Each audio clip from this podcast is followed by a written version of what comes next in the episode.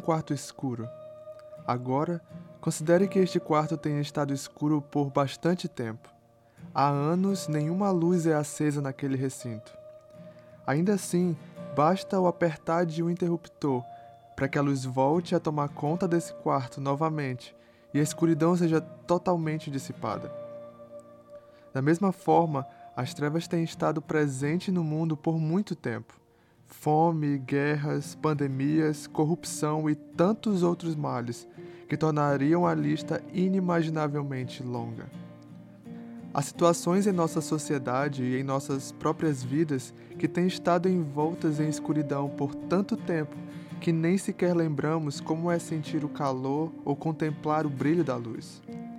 A boa notícia é que não importa quão longo tem sido o período em que as trevas têm reinado, basta somente um toque de Deus para que a luz entre novamente. O nosso Deus é um Deus de processos, mas ele também é um Deus de milagres repentinos. Repentinos em nossa concepção humana do tempo, mas não para aquele que o criou.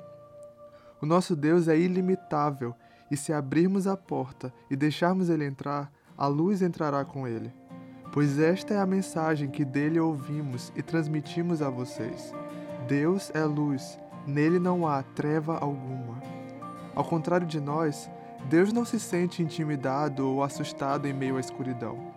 As mais densas trevas jamais seriam capazes de encobri-lo. Como escreveu o salmista no Salmo 139, mesmo que eu dissesse que as trevas me encobrirão e que a luz se tornará noite ao meu redor, verei que nem as trevas são escuras para ti. A noite brilhará como o dia, pois para ti as trevas são luz. E ainda que não tenhamos forças ou esperanças para levantar e acender a luz nós mesmos, Deus está sempre pronto para agir. Ele sempre esteve e sempre estará. Não importa quão escuro seja o quarto em que nos encontramos, tudo o que precisamos fazer é abrir a porta e deixar a luz entrar.